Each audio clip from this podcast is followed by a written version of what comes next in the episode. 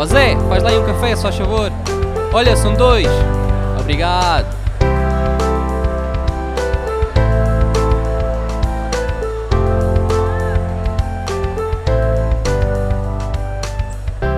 Bem-vindo ou bem-vinda a mais um episódio do podcast Conversas Café e hoje quero começar por falar do workshop que eu fui, que foi o Luz Workshop, um workshop de fotografia e vídeo de casamento, um, que, onde os oradores foram o Coelho, os The Framers e os Pixel. Gostei mesmo muito do workshop, um, é daquelas coisas que não sabia se ia ou não, estava assim um pouco indeciso no início e não era pelo facto dos oradores, é, é sempre aquela coisa de ah, uh, ir a um workshop tem um custo, como é óbvio. O workshop foi na Quinta de Santana, que é uma quinta linda em Mafra, e para mim, que sou do Algarve, tem sempre o custo um, da, da viagem, como é óbvio, da estadia. Mas é tal coisa, pensei, opá, por que não? Bora lá então fui com um colega aqui do Sul e fomos e posso dizer que adorei mesmo a experiência, daquelas coisas que não me arrependo mesmo nada. Para dar uma luzinha como é que foi o evento, a cada orador, como eu disse, foram o Coelho, The Framers, a falar sobre fotografia e os Pixel a falar sobre vídeo e cada um deles uh, falou um pouco como é que trabalha, a sua maneira de pensar e abordar os casamentos, Falou-se também dos programas que podemos utilizar para melhorar o nosso workflow, marketing, etc, etc. Como é óbvio, não posso estar aqui a falar mesmo ao pormenor do que é que eles mencionaram, mas isto é assim uma visão geral do que é que se passou. Aquilo foram três dias, três dias intensos, num bom sentido. Um, e o que eu posso mesmo dizer aqui, ou posso partilhar contigo, são três pontos que eu acho importantes um, de qualquer workshop e eu vou usar, como é óbvio, o Luz, porque foi o último workshop que eu fui e gostei imenso e nisso eles uh, fizeram um excelente trabalho. O primeiro é aprendemos sempre algo novo. Como eu disse, eu estava um pouco indeciso, se ou não, não pelo facto de pensar que sei tudo, porque ninguém sabe tudo, vamos ser sinceros. Podemos ter um pouco mais de experiência uns com os outros, mas ninguém sabe tudo. Uh, e nós aprendemos sempre algo novo, nós temos uh, sempre um cêntimo para dar e receber, como eu já disse em alguns episódios. Por isso é que eu também decidi ir. Uh, queria saber também um pouco como é que os oradores trabalhavam ou faziam certas coisas e não me arrependo nada.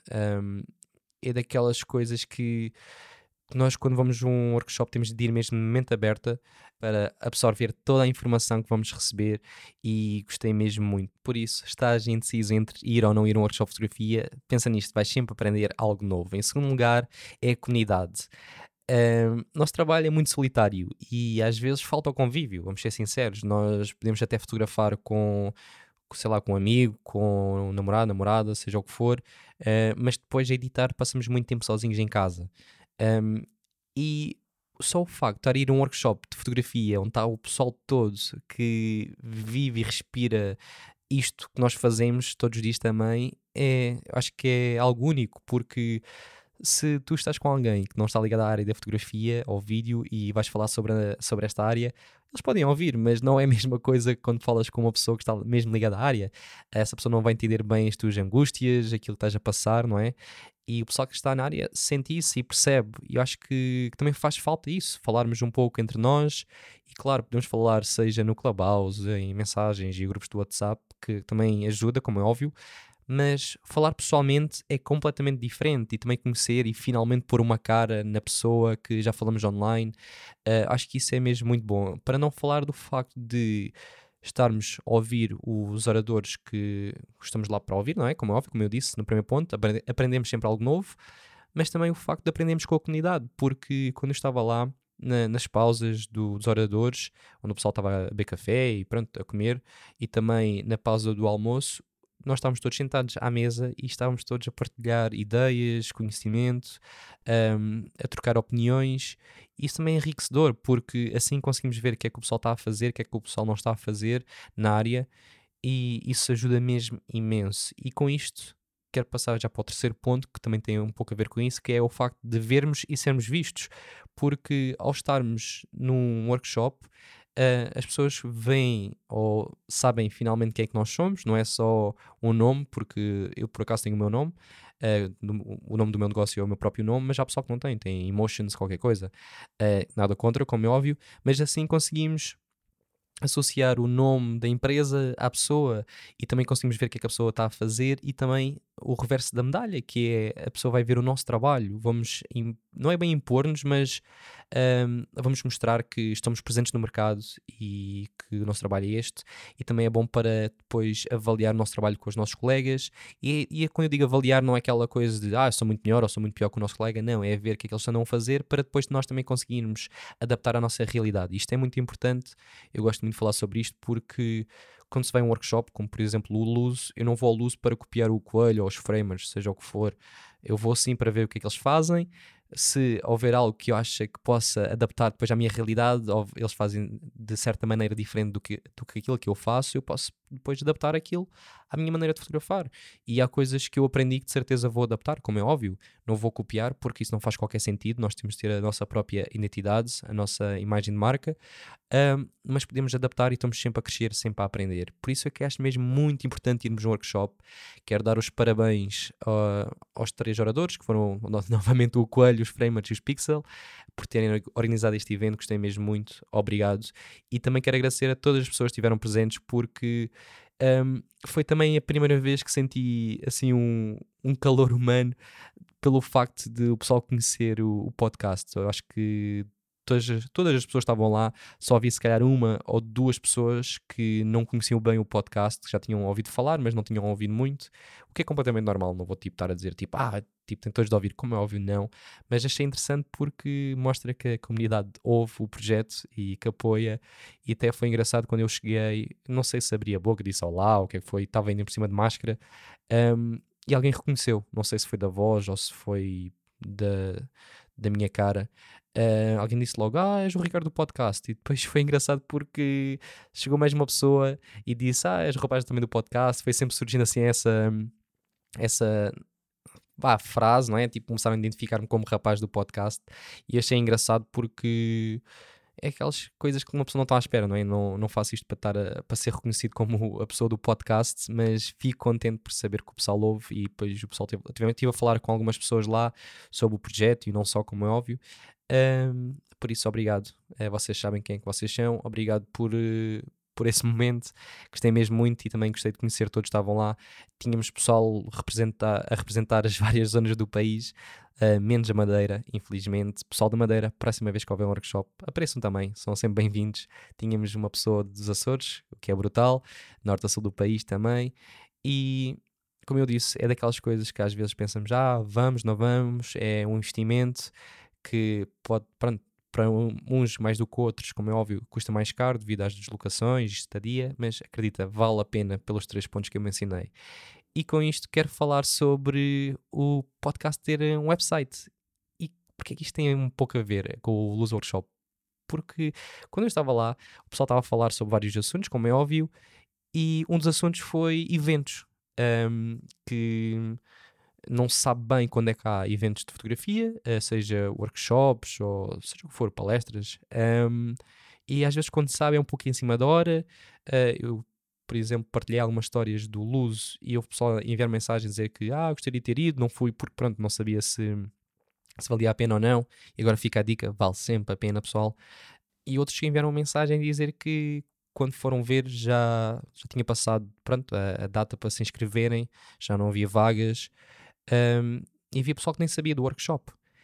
E eu acho que falta uma espécie de local onde as pessoas possam ir e descobrir que vai haver eventos. E foi essa uma das razões que eu criei o website do podcast.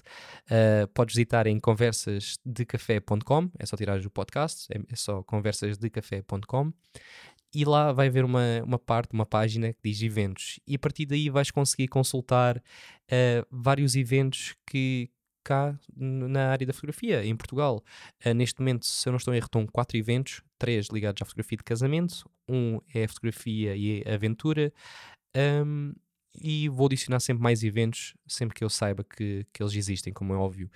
E eu acho que isto é, é bom porque se estás nesse lado e não sabes que eventos é que cá na área da fotografia e queres te inscrever, queres aprender mais, podes ir ao website e tens lá uma espécie de mini um, biblioteca, não é? Tens lá uh, os eventos que há e como eu disse, eu só vou colocar eventos que vão haver, não os passados, passados acho que não faz sentido colocar.